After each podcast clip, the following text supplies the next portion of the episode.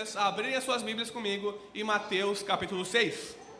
Nós estamos numa série de exposições no Sermão do Monte, no Sermão de Jesus em Mateus, que ficou conhecido como o Sermão do Monte, porque Jesus, certa vez, já chegou a um monte, assentou seus discípulos, se assentou e começou a ensinar a mensagem do reino de Deus. E nós estamos estudando, conversando a respeito e expondo a mensagem do sermão do monte.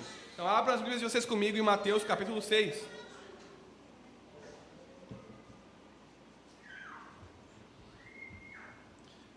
Deixe sua Bíblia aberta e nós já leremos a passagem de hoje. Mas nós temos visto ao longo dessas últimas semanas, com a oração modelo do Senhor, domingo passado nós encerramos a oração modelo de Jesus, encerramos as exposições a respeito da oração modelo de Jesus. E nós aprendemos o seguinte: glória a Deus em primeiro lugar e sempre. Esse é o padrão da oração. Quando nós oramos, nós temos que dar glória a Deus em primeiro lugar. Nós não oramos para Deus mudar a sua vontade. Nós não oramos para chantagear Deus e fazer com que Ele mova as coisas em nosso favor.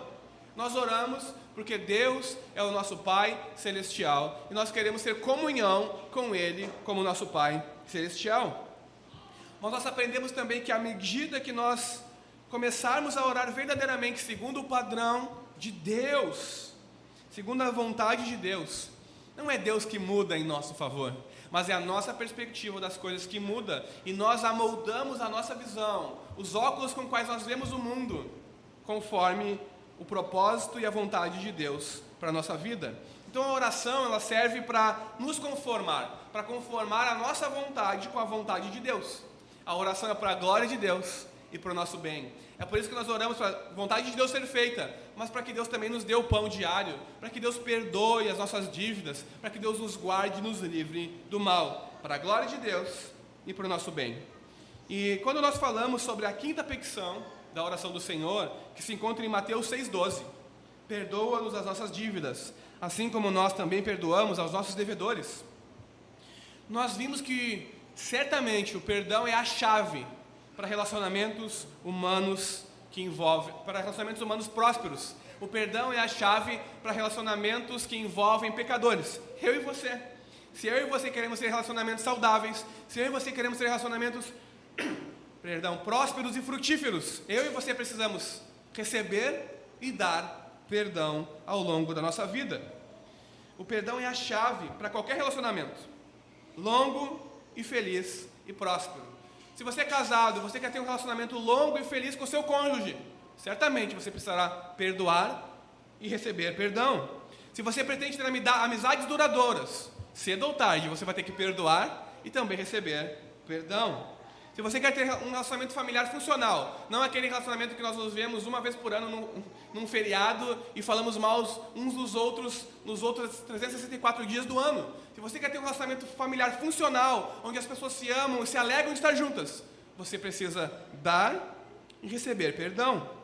Se você quiser ser feliz na igreja, ou em qualquer área da sua vida, seja no trabalho, seja na academia, você precisa dar e receber perdão. Você precisa tanto perdoar quanto receber perdão, porque o perdão é a chave para relacionamentos duradouros.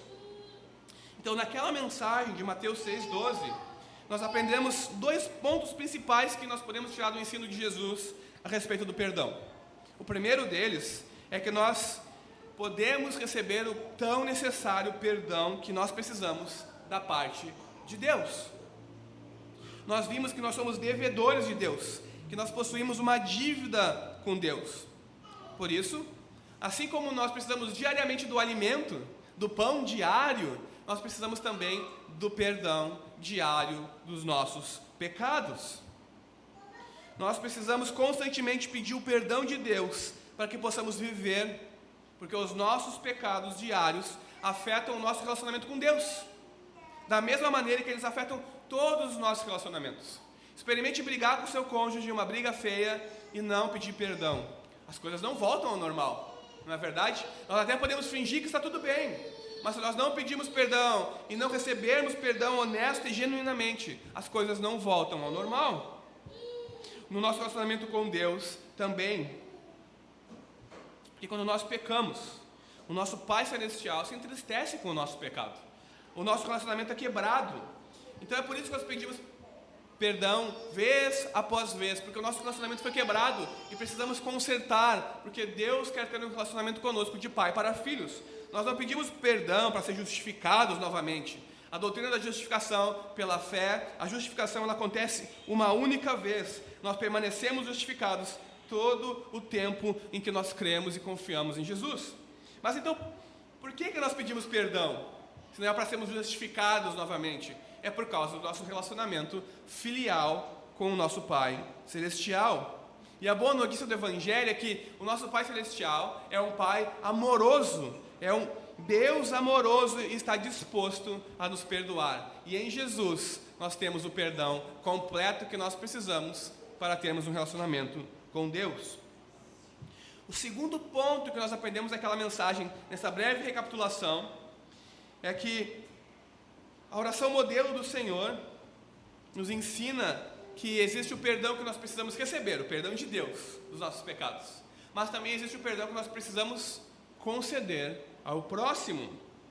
Nós vimos que pessoas perdoadas não guardam mágoa, não guardam amargura e rancor. Pessoas perdoadas perdoam.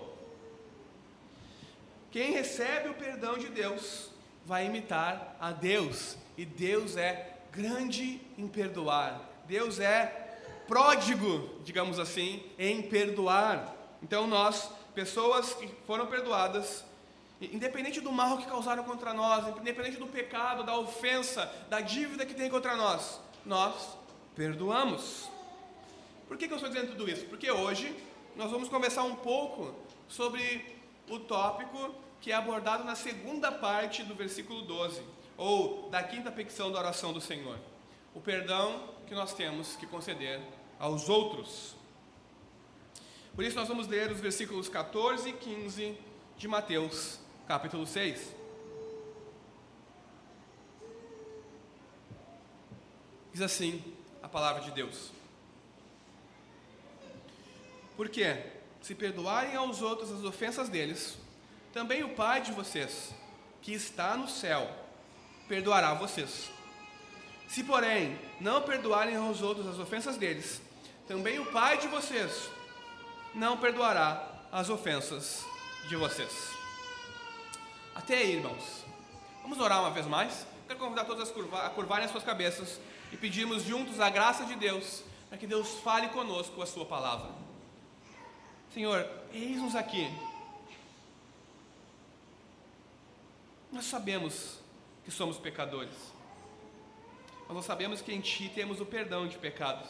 Então nós somos pecadores redimidos, pecadores convidados à mesa com o grande, ao grande Rei do universo. Obrigado, Senhor. Mas sabemos que o nosso coração, vez após vez, nos engana e ele endurece e, nos, e não nos permite ouvirmos a Tua palavra para praticarmos. Por isso te pedimos essa manhã, Dá-nos um coração disposto a ouvir a tua palavra e obedecê-la. Dá-nos ouvidos para ouvir. Fala conosco, instrui-nos para a glória do teu nome, para o nosso bem. Sim, Senhor, ajuda-nos pelo teu Espírito. Amém. Amém, irmãos. Irmãos, no seu livro, Quando Pecadores Dizem Sim, David Harvey nos conta uma história de um casal, Jeremy e Cindy. Um casal que era aparentemente bem sucedido Cada um tinha a sua profissão em áreas diversas e eles tinham tudo o que eles sempre sonharam: uma bela casa, belos carros, sucesso profissional e aparentemente o casamento deles era super, mega, ultra bem sucedido. Aquele casamento onde os vizinhos fofocam com inveja porque queriam ter um casamento, as mulheres porque queriam ter um marido igual ao marido de Cindy e os homens porque queriam uma esposa igual a Cindy. Mas nem tudo era flores no casamento deles. Logo eles descobrem que fendas foram abertas no relacionamento deles. E que o alicerce do casamento deles estava completamente esburacado. E nenhum deles conseguia ver as fissuras crescendo e rachando cada vez mais, a ponto de colapsar o casamento deles. Então, apesar de terem esse casamento aparentemente perfeito, Jeremy começou a se desviar.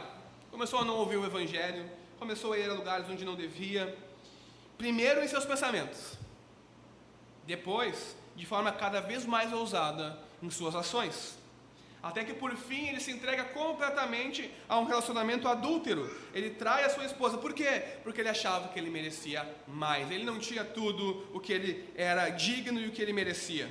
Imaginem só, quando Cindy descobre, ela fica completamente, totalmente arrasada e devastada. É como se o chão se sumisse diante dos pés dela. Tudo o que ela pensava ter como garantido, uma bela vida, um belo casamento, filhos, indo à igreja domingo após domingo, já não existia mais. A vida dela virou de cabeça para baixo. Quando Cindy descobre o pecado do seu marido, ela se depara com um grande dilema: perdoar ou não perdoar o seu marido? Irmão, C.S. Lewis certa vez disse algo absolutamente verdadeiro. Ele disse que todos nós achamos a ideia de perdoar maravilhosa. A ideia de perdão é linda, até termos que perdoar alguém. Então nós vemos quão horrível é perdoarmos o outro para nós pecadores. E isso é absolutamente verdadeiro. A questão é que alguns de vocês estão em uma situação parecida com a de Cindy aqui. Outros já estiveram em situações parecidas. E todos nós, cedo ou tarde, vamos nos encontrar em situações em que nós lutamos desesperadamente para perdoar. Porque tudo o que queremos fazer é não perdoar.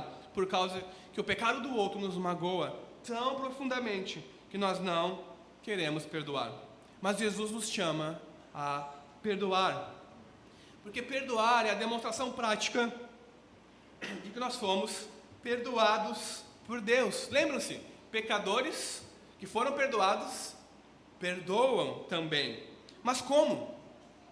Como nos movemos da dor, da tristeza, do sofrimento, como no caso de Cindy, da dor de uma traição, da tristeza de descobrir que o seu marido não a amava mais, ou aparentemente não amava mais, do sofrimento, da vergonha pública. Como nos mover dessas coisas, esses sentimentos conflitantes, para o perdão pleno e gratuito? E como lidar com esses sentimentos e emoções conflitantes, de medo, vergonha, dor, ou mesmo aquela exigência de reparação? Não, João arranhou meu carro, João tem que pagar pelo arranhão do meu carro. Não, João disse palavras para mim que me ofenderam, ele vai pagar, eu vou dizer também palavras para ele. Como lidar com esses sentimentos que brotam quando nós sofremos dano, quando pecam contra nós, quando nos magoam? Para nós começarmos a compreender como, nós precisamos da resposta do Evangelho. E para começar a compreender qual é a resposta do Evangelho, a resposta de Deus para a questão do perdão, nós temos que começar a perguntar, afinal de contas, o que é isso que nós chamamos de perdão? Mas para a gente entender o que é o perdão, nós temos que dar um passo atrás. Para nós entendermos o que é de fato o perdão, nós temos que entender o que é de fato o pecado, o que é de fato a ofensa contra o outro, a dívida que nós contraímos. A Bíblia define o pecado de diversas maneiras em várias partes, dependendo do livro, dependendo do tipo de literatura, como por exemplo, transgressão, rebelião, poluição, perversidade, errar o alvo, imoralidade e de muitas outras maneiras. Mas a forma como Jesus descreve o pecado no versículo 12 é como dívida. Quando nós pecamos, é como se nós contraíssemos uma dívida com Deus e com o próximo contra quem nós cometemos o nosso pecado. E nos versículos 13 e 14, Jesus muda ligeiramente o termo. Ele passa de dívida para ofensa. O pecado não é só uma dívida que nós contraímos. O pecado é também uma ofensa que nós praticamos contra a honra e a dignidade de Deus e do próximo. Nós ferimos a honra e a dignidade de Deus e do próximo com o nosso pecado. E assim nós causamos dano. Nós causamos dor e sofrimento. Isso tudo quer dizer que quando nós pecamos, nós ultrapassamos os limites estabelecidos por Deus. Nós desonramos a Deus e desonramos o próximo. Foi assim no jardim do Éden, não foi? eles desobedeceram ao mandamento de Deus e começaram um a acusar o outro. Sobrou até para a serpente, não é verdade? E é assim todas as vezes que nós pecamos. A palavra de Deus diz para eu e você não mentirmos. O que nós fazemos? Nós mentimos. A palavra de Deus diz para eu e você não cobiçarmos as coisas do próximo. O que nós fazemos? Nós cobiçamos as coisas do próximo. Nós enchemos os olhos e o coração de cobiça. Nós enchemos a nossa boca e a nossa mente de mentiras. Dessa forma, o que nós estamos fazendo? Pecando contra Deus e contra o próximo, ultrapassando os limites estabelecidos por Deus, ofendendo a Deus e contraindo uma dívida para com Deus e para com o nosso próximo, declarando que eu estou certo, a maneira que eu vivo é melhor, eu sei das coisas, Deus não sabe. Então, na linguagem do versículo 12, dos versículos 14 e 15, perdão é a dívida que eu e você contraímos com Deus e com os outros. E dura coisa é ser devedor de Deus, porque Deus é um justo juiz e ele julga corretamente, e todos os seres humanos pagarão as suas dívidas com Deus, até o último centavo, poderíamos dizer assim. Então, quando nós pecamos contra alguém, é como se nós tirássemos algo à força daquela pessoa. É como se nós roubássemos algo daquela pessoa à força. E depois precisássemos pagar a dívida que contraímos por tirar algo dela, seja moral, seja espiritualmente falando. Quando nós ofendemos com as nossas palavras, nós estamos roubando algo dela, a dignidade que ela tem enquanto ser humano, a honra dela. Então, Perdão é contrair essa dívida, é, é, pecado é contrair essa dívida, é ofender o outro, é ultrapassar os limites estabelecidos por Deus. E o perdão, por sua vez, é o contrário. É o cancelamento da dívida. É o tomar para si a ofensa e não exigir reparação. Porque quando nós pecamos contra alguém, nós ofendemos a pessoa desonrando, ferimos a dignidade dela. O perdão não exige a reparação se baterem no seu carro, primeira coisa que nós pensamos, ah, vai pagar, vou chamar o seguro aqui, você vai pagar tudo e eu quero o carro igual como era antes, não é verdade? O perdão é como que o cancelamento da exigência de reparação. Você bateu no meu carro, ah, eu te perdoo, amigo, tudo bem, tá? Tudo certo. Ah, vai embora.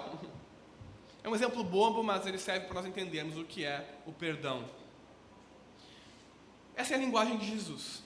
Agora, Paulo, em Efésios 4, 32, nos diz o seguinte: Sejam bondosos e compassivos, uns para com os outros, perdoando uns aos outros, como também em Cristo Deus perdoou vocês. Nós não temos, infelizmente, a ideia aqui das palavras que Paulo usou, porque Paulo escreveu numa língua antiga e que poucos de nós têm conhecimento. Mas é interessante a gente perceber que a palavra perdoar aqui que Paulo está usando é na verdade a forma verbal da palavra em grego que nós temos por graça. Então, Paulo está dizendo o seguinte: perdão é concedido de forma gratuita. Por quê? Porque o perdão é a graça em ação. Veja, o perdão aqui é a forma verbal, ou seja, um ato de uma ação da palavra graça que nós temos e conhecemos em português. Então, perdão é a graça em ação. O perdão ele não é recebido em casos de relacionamentos humanos por arrependimento, por mérito, por merecimento, por chantagens ou promessas. Mas ele é concedido livremente, de forma gratuita, é graça em ação. É assumir a dívida, é receber a ofensa e não exigir reparação. Perdão é o ato livre da vontade é o ato livre de cancelar uma dívida moral que outros contraíram contra nós. É não exigir a reparação do dano causado pela ofensa que alguém cometeu contra você. Então, isso é o perdão. Vejam como isso já muda completamente o que nós, uh, modernos, entendemos por perdão. Não, eu vou perdoar o João, eu vou perdoar a Maria, se a Maria me devolveu uh, em dobro aquilo que ela me prejudicou. Eu vou perdoar o João se ele vier pedir desculpas para mim. Não é verdade? Não, o João tem que se arrepender. Essas são as minhas condições para perdoar o João ou a Maria. Ela tem que se arrepender, vir se humilhar e pedir perdão e falar que era mentira tudo que ele falou. Essas são as minhas condições. Aí eu perdoo ele. É. Mas a gente está vendo aqui que, pela Bíblia, perdão é graça em ação. Ou seja, o perdão é concedido de forma gratuita. Não faz exigências, não faz demandas, não exige condições, não exige que haja certas qualidades da pessoa para então conceder perdão. Não exige que eu sinta de determinada maneira para então conceder perdão. Mas mesmo assim, mesmo tendo uma visão bíblica, ou conversando agora a respeito de uma visão bíblica, existe muita confusão aí no mundo de Deus sobre o que de fato é o perdão. Vamos falar então o contrário, para tentar uh, clarificar o que é o perdão de forma contrária, falando sobre o que não é o perdão. Primeiro ponto: o perdão não é ausência de consequências. Mas gente, nós somos pais aqui. Quando você perdoa o seu filho por ele mentir, quando você perdoa o seu filho por ele fazer, uh, por ele desobedecer você, você o perdoa gratuitamente. Você, eu te perdoo, meu filho, eu sou teu pai, eu te perdoo. Mas isso não significa que você não colocará mais ele de castigo. Isso não significa que não haverá consequências para as ações do seu filho. Se você perdoar um crime contra você, abuso na sua infância, se roubaram o seu carro, por exemplo, ou qualquer outro crime, não significa que você não tenha que ir até as autoridades e denunciar o crime que foi cometido contra você. E não significa que aquele, que a pessoa que é um abusador ou um ladrão não pagará pelos seus atos. Vejam, perdão não é ausência de consequências. Nós não perdoamos muitas vezes porque nós não queremos que as pessoas se livrem das consequências dos seus atos. Nós pensamos que o perdão que nós damos envolve as pessoas se livrar das consequências dos seus atos. E isso não é verdade. A Bíblia nos ensina que nós colhemos o que plantamos. E isso é um fato. Segundo ponto, perdoar não é a mesma coisa que esquecer. Isso aqui é muito comum, principalmente em relacionamentos, principalmente em casamentos. Se nós fingimos que o problema não existe, ele não existe. Não é verdade? Não. Se eu fingir que o meu cônjuge não causou tal mal contra mim, não me quis tais palavras, não existe. Eu posso simplesmente ignorar. Ou se eu fingir que eu não magoei o meu, meu cônjuge, se eu fingir que aquelas coisas que eu disse não aconteceram, e seguir daqui para frente, simplesmente nós vamos superar e viver bem. Perdoar, perdoar não é a mesma coisa que esquecer. Jeremias 31, 34 nos diz o seguinte: Perdoarei as suas iniquidades, Deus falando, e dos seus pecados jamais me lembrarei. Ele não diz, e dos seus pecados me esquecerei. Irmãos, Deus não esquece de absolutamente nada. Deus sabe todas as coisas. Mas Ele não traz à memória, Ele não traz à sua mente os nossos pecados. Vejam, Ele nos perdoa e não traz nas conversas que nós temos com Ele. Você está lá orando, Pai, obrigado por esse dia. Mas ontem você falou mal contra mim. Mas ontem você me desobedeceu. Deus não é um acusador que está constantemente trazendo à tona no nosso relacionamento com Ele o fato de que nós pecamos contra Ele. E Deus nem se esquece que você pecou, que você fez algo mal. Deus sabe, mas Ele não traz à sua frente e não o acusa. Então, quando Deus nos perdoa, significa que Ele não vai mais nos condenar pelo nosso pecado. Essa é a boa notícia do Evangelho. Não que Ele tenha esquecido o que nós fizemos. Então, perdoar é não trazer à mente o mal que fizeram contra nós, com o propósito de julgar e condenar a pessoa. Em relacionamentos conjugais, sobretudo, quando nós temos um problema com o nosso cônjuge, na primeira briga que nós temos, nós fazemos o quê? Nós apontamos o dedo na ferida, mas você disse tal coisa. Mas você fez tal e tal coisa. Ah, você não se lembra. Ah, porque quem dá o tapa esquece, mas quem recebe jamais esquece. E nós temos até ditados para isso. Mas perdoar não é trazer a mente para julgar e condenar a pessoa. Perdoar não é trazer aquela amargura no coração, o que a Bíblia chama de uma raiz que vai brotando e tomando conta do seu coração para que naquele momento de estresse, de briga, você traga tudo. Na primeira oportunidade, você lembra o que a pessoa fez. Perdoar não é esquecer. Porque quando nós não perdoamos, nós simplesmente esquecemos, na primeira oportunidade nós vamos nos lembrar. Nós vamos nos lembrar e vamos colocar a ferida, o dedo na ferida, porque nós queremos magoar o outro para que ele sinta o que nós também sentimos. Então, perdoar não é a mesma coisa que esquecer. Terceiro ponto: perdão não é o mesmo que reconciliação. Por um lado, nós não perdoamos porque nós não queremos que as pessoas se livrem da culpa. Nós pensamos que se nós perdoarmos um abusador dos nossos filhos, ele vai se livrar da culpa. Então nós não podemos perdoar. Ele tem que ser condenado e ele tem que morrer na cadeia. E ele tem que ser abusado na cadeia para que nós possamos nos sentir reparados. Não é verdade? Então nós não vamos perdoar alguém que comete tamanha atrocidade contra um dos nossos filhos, contra alguém que nós conhecemos, contra uma mulher. Nós não perdoamos, porque nós pensamos que perdão é eliminar as consequências. Mas o outro lado dessa moeda é que nós não perdoamos porque nós perdoamos que é, pensamos que perdão é reconciliação. Perdão não é reconciliação. Muitas vezes as pessoas não perdoam porque elas pensam que automaticamente, ao proferir as palavras mágicas, eu te perdoo, a reconciliação acontece de, forma automática. E tudo volta a ser como era antes e tudo fica mil maravilhas. Pense mais uma vez no exemplo de Jeremy Cindy. Quando ele pede perdão a ela e ela decide perdoá-la, as coisas não voltam como era antes. Em um passe de mágica. Eles precisam reconstruir o seu casamento. Eles dão o primeiro passo para a reconciliação. Então, reconciliação e perdão são coisas distintas. Perdão não é o mesmo que reconciliação, porque na verdade o perdão ele é a base, ele é o fundamento da reconciliação. Perdão é a base na qual a reconciliação ela pode acontecer. Vejam, quando nós perdoamos, não significa que necessariamente nós vamos ter reconciliação. Pode acontecer, pode não acontecer. Deus é o Senhor e sabe de todas as coisas. O que nós temos que fazer é perdoar e ativamente buscarmos a reconciliação. Mas a reconciliação é diferente do perdão.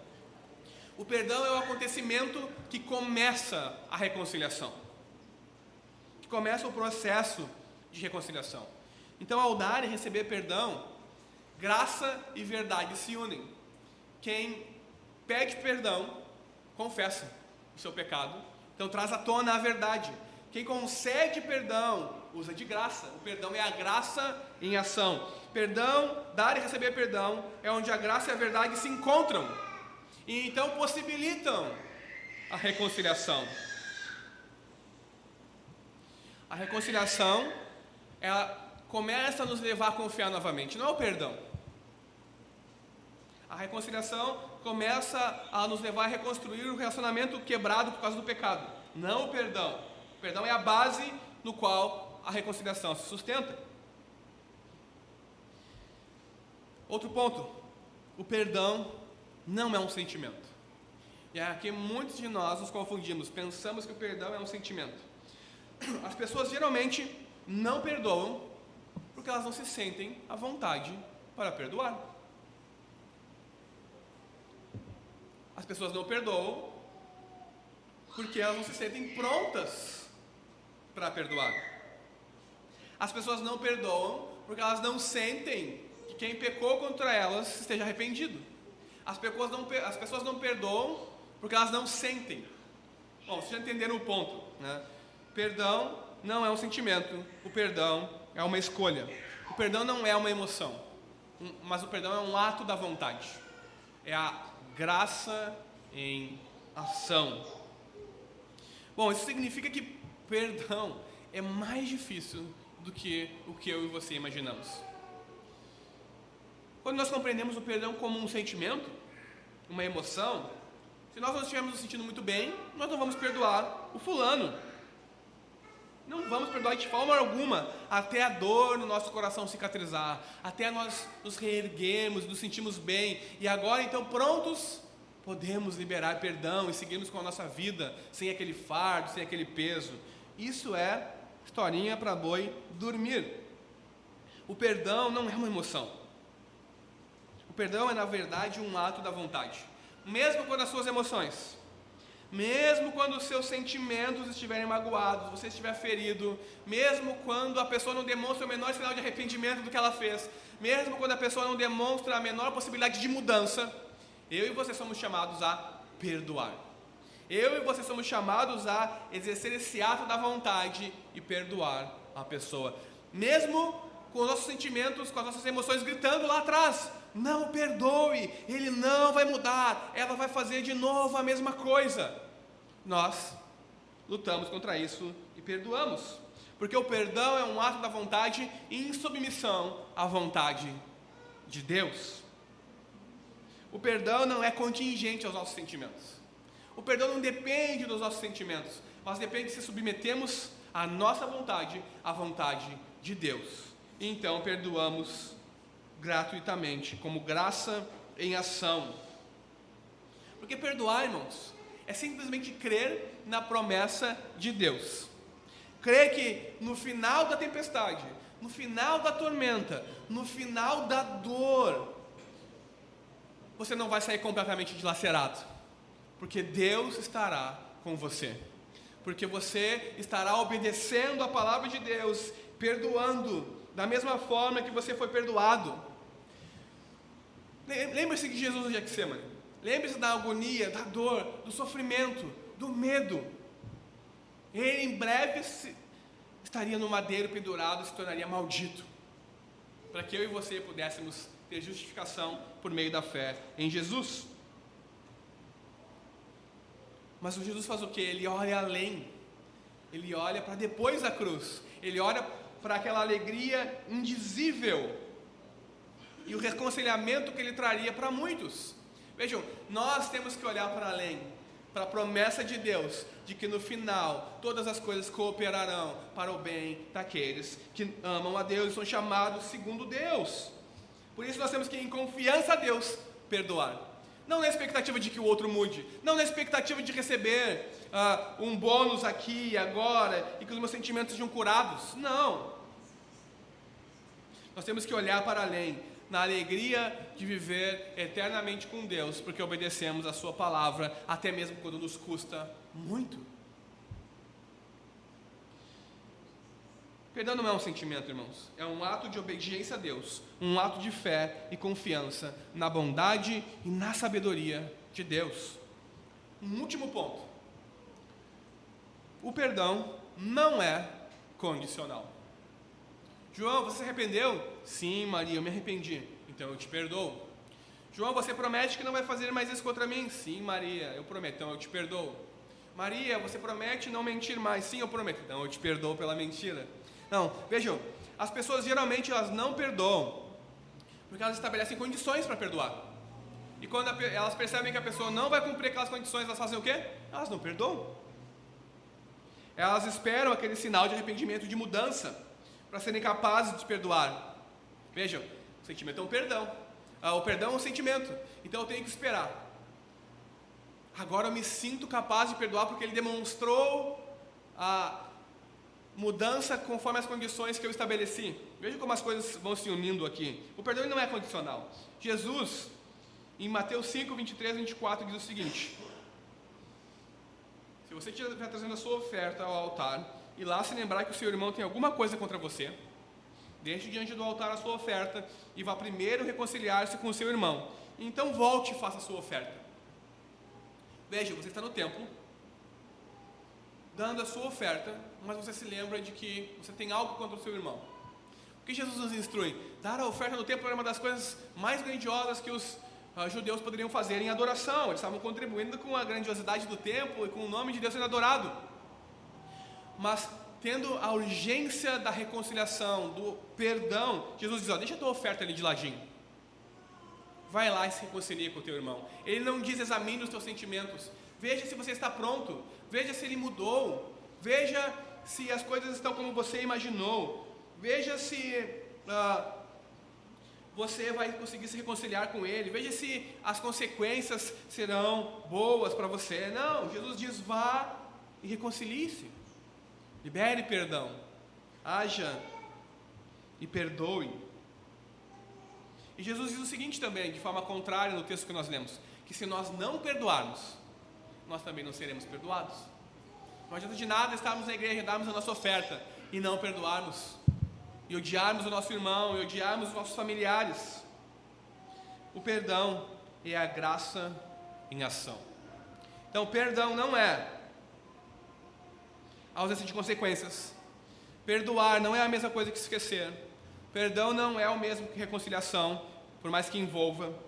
E o perdão não é um sentimento e não é algo condicional. Voltando à história de Jeremy e Cindy. Somente quando Jeremy entendeu que o seu pecado não tinha sido apenas contra Cindy, mas também contra o Deus Santo, foi que ele foi capaz de se arrepender do mal que ele havia cometido contra sua esposa. Somente quando ele viu a monstruosidade do seu pecado contra Deus, em primeiro lugar, e depois contra sua esposa, foi quando ele foi capaz de pedir perdão genuinamente à sua esposa. E somente quando Cindy compreendeu o pecado dela própria, de amargura, de vaidade, de falta de fé, de se vitimizar, dentre outros, foi então quando ela compreendeu a monstruosidade do pecado dela, em primeiro lugar, contra um Deus Santo. Foi quando ela começa a ver a grandiosidade do perdão e do amor incondicional de Deus sobre ela. E ela percebe que ela pode então perdoar o seu marido. Quando ela se lembra do grande perdão que Jesus comprou na cruz para ela, ela é capaz de perdoar Jeremy. Então, assim, pela graça de Deus, eles iniciam o processo de reconciliação. O perdão que ambos receberam de Deus foi a base tanto para pedir perdão, para falar a verdade, quanto para trazer a graça em ação para conceder perdão e para o casamento dele ser restaurado. Recomendo depois que você compre e leia o livro de David Harvey, Quando Pecadores Dizem Sim, e você termine de ler a história de Jeremy de Cindy. Teve, pela graça e pela misericórdia de Deus, um final feliz. Então agora nós sabemos que o perdão, o que o perdão é e o que o perdão não é. Nós podemos aprender o que o perdão faz para encerrarmos aqui. Mateus 18, em Mateus 18, Jesus nos conta uma parábola. Que o reino dos céus é como um rei que foi cobrar uma dívida de 10 mil talentos do seu servo. E o seu servo chega diante dele apavorado porque ele não tinha como pagar aquela dívida. Então uh, o rei diz: agora ou você paga a dívida ou você vai para a cadeia até poder pagar o último centavo da sua dívida. E aquele servo implora, cai ao chão e chora e pede perdão pela sua dívida. E o rei, compassivo, perdoa a dívida de 10 mil talentos daquele homem. Então aquele homem sai dali perdoado, sai sem um fardo nas costas, não tem mais aquela dívida, como meu rei é bom. Então ele volta para sua casa, mas na primeira esquina ele encontra um irmão seu, um conservo, que estava devendo a ele 100 denários, uma dívida ínfima perto de 10 mil talentos. E ele chega para aquele irmão: Olha, estou sem dinheiro, o rei me cobrou, graças a Deus ele me perdoou, mas agora você tem que me pagar os 100 denários porque eu não tenho dinheiro, eu preciso. E aquele servo diz o seguinte para o seu irmão: Olha, eu não tenho como lhe pagar os 100 denários. Por favor, me perdoe a dívida, prolongue um pouco mais. O que, que aquele homem que foi perdoado de forma grande, de uma dívida tão grande, faz? Ele diz: Não, não, não. Você vai me pagar centavo por centavo, até o último centavo. Senão eu vou colocar você na cadeira, na cadeia. Guardas, venham cá. Este homem não pagou a minha dívida. Coloquem ele na cadeia até, na cadeia até ele pagar o último centavo que ele me deve. Aí o rei, ouvindo isso, chama aquele servo: Olha, você é um servo mau. Eu perdoei você uma grande dívida e você não foi capaz de perdoar uma pequena dívida. Agora você será lançado na cadeia. Então, o reino dos céus, irmãos, é semelhante a essa parábola. E a primeira coisa que nós aprendemos com essa parábola é que o perdão acerta as contas com o Deus que é santo. Nós só temos as nossas contas acertadas com Deus, a nossa dívida quitada, por causa do perdão que nós temos em Jesus. Nós não compreendemos realmente o Evangelho se nós não vemos que o nosso pecado contra o Deus Santo é uma injustiça muito maior do que qualquer coisa que podem fazer contra nós. O meu e o seu pecado contra Deus, que é infinitamente santo, por menor que ele seja, é infinitamente maior do que qualquer pecado que podem cometer contra mim e contra você. Paulo, em 2 Coríntios, capítulo 5, 21, diz o seguinte: Aquele que não conheceu o pecado, Deus o fez pecado por nós, para que nele fôssemos feitos justiça de Deus. Jesus pagou a nossa dívida no madeiro do Calvário e nos concedeu uma posição perfeita diante de Deus, do nosso Pai celestial, diante do Deus que é santo. Vejam, se o nosso perdão envolve a morte do Filho de Deus, Se essa é a medida do perdão que nós recebemos, qualquer limitação de perdão, como a daquele servo que não perdoa uma dívida, qualquer limitação de perdão que nós demonstremos ao nosso irmão, ao próximo, é inconcebível. Porque o nosso perdão, o nosso pecado, que é infinitamente maior, foi completamente perdoado por Jesus na cruz. Ao olharmos para Jesus na cruz e o grande perdão que o seu sacrifício nos proporciona, nós podemos começar a compreender que o perdão custa algo, que o perdão é custoso, é caro. Para Deus nos perdoar, ele teve que entregar o seu filho unigênito. E se isso é assim em relação a Deus, o perdão também nos custa algo. Para aquele servo, uma dívida de 100 denários. Para mim e para você, talvez muito mais. Vou usar mais um exemplo do livro de David Harvey, uh, Quando Pecadores Dizem Sim. Ele diz que o perdão é como se ele tivesse três válvulas para ser e que para ser manuseados corretamente exigem um elevado custo pessoal. A primeira válvula é o arrependimento. Quando nós pecamos, para começarmos o processo de perdão, temos que nos arrepender e confessar a pessoa. Então a primeira válvula é o arrependimento. A pessoa tem que arrepender-se, isso é custoso. A pessoa tem que confessar o seu erro, a pessoa tem que admitir que estava errada e buscar o perdão. A segunda e a terceira válvula, é, válvulas, elas são controladas pela pessoa que concede o perdão. A segunda válvula é a da misericórdia. Quando alguém confessa a você o seu pecado e pede perdão, você tem duas opções: ou o peso da lei sobre ela, sem misericórdia, ou exercer a misericórdia e perdoar a ofensa, a dívida, o pecado. Perdoar o outro é livrar o outro da punição pelo pecado. Isso é custoso, significa que nós assumimos a dívida. Significa que nós recebemos a ofensa e não vamos receber reparação. É livrar a pessoa da dívida que ela contraiu contra você. A terceira e última válvula é então aceitar o custo do pecado contra, cometido contra você. Isso é, não pagar na mesma moeda, pagar o mal não com o mal, mas o mal com o bem. Então, perdoar é uma atividade custosa, vai exigir algo de nós, não simplesmente proferir as palavras eu te perdoo. Vai exigir trabalho de reconciliação, vai exigir assumir custos. Porque quando você cancela uma dívida, ela não desaparece instantaneamente, ela continua lá, alguém vai ter que assumir ela e se responsabilizar por ela. E quem perdoa, assume a dívida e se responsabiliza por ela. De modo semelhante, o perdão requer que você aceite os efeitos do pecado de outra pessoa. E você livra então o ofensor de estar sujeito à condenação. É graça em ação, é misericórdia em ação. E foi precisamente isso que Cristo conquistou na cruz por nós. Ele nos conquistou perdão por meio da sua graça de doar-se sacrificialmente em nosso favor. Então nós olhamos para Cristo e vemos o nosso pecado tão grande contra Ele e tão grande perdão que nós recebemos. Então nós podemos dar um passo à frente.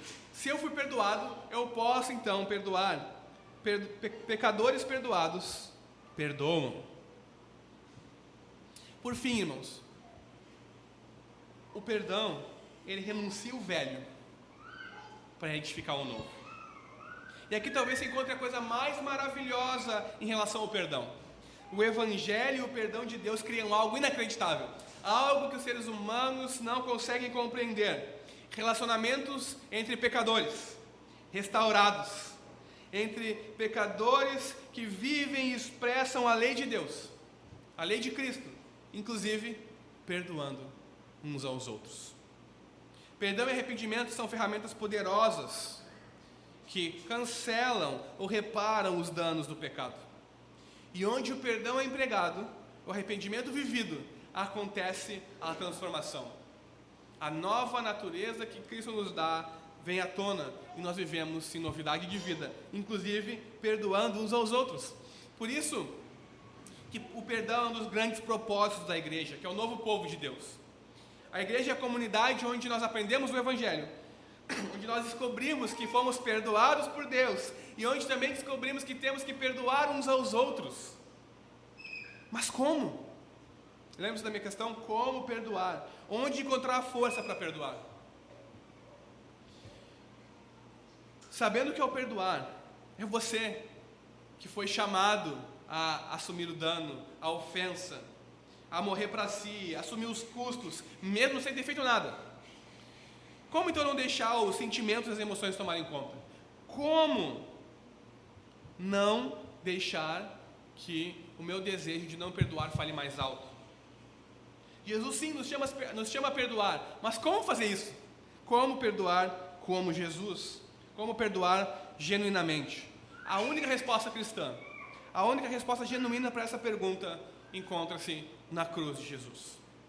Para ser capazes de perdoar, mesmo os atos mais terríveis, nós não podemos indiretamente beber da fonte da graça para concedermos o perdão, graça em ação.